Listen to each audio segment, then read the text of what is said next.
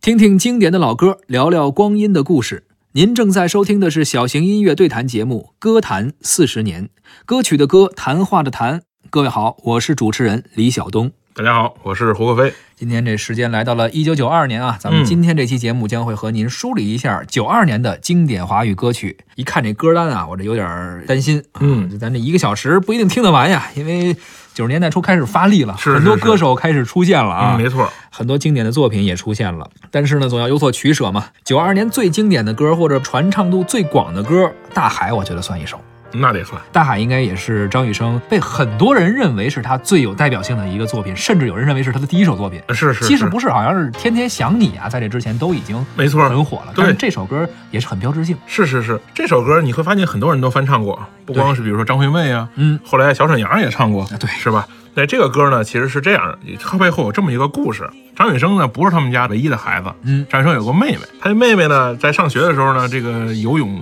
溺水了，哦后来就去世了。这个妹妹呢，跟张雨生的关系特别好。他妹妹去世了以后呢，这个那年才十五岁，张雨生就一直这个心里有一个坎儿，就很难过。有一次他们这个开 party 在海边，大家都玩儿，张雨生呢就自己坐在海边看着这大海，就不高兴，也不高兴也不开心，就想着他妹妹这些事儿。后来他这个哥们儿陈大力，就这个歌的这个作词作曲，嗯他就发现这个事儿了，就问他怎么回事儿啊？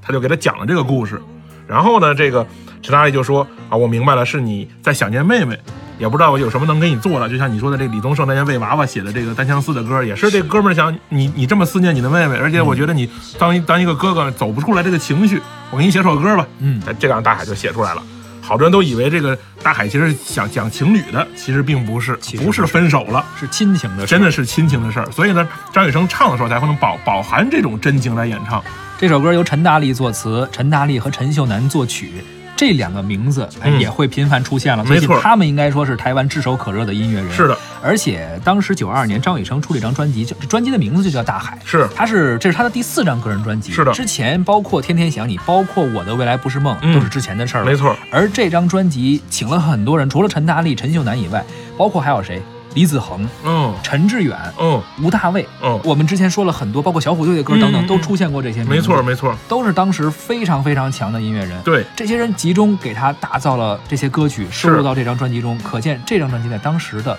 含金量非常高。没错，而且张雨生也通过这样不断的去跟这些优秀的制作人去磨合，未来自己也成为了一个优秀的制作人。这个咱们以后会聊张惠妹的时候再聊是。茫然走在海边，看那潮来潮去，徒劳无功，想把你我浪花激起，想要说声爱你，却被吹散在风里。猛然回头，你在哪里？如果大海能够换回曾经的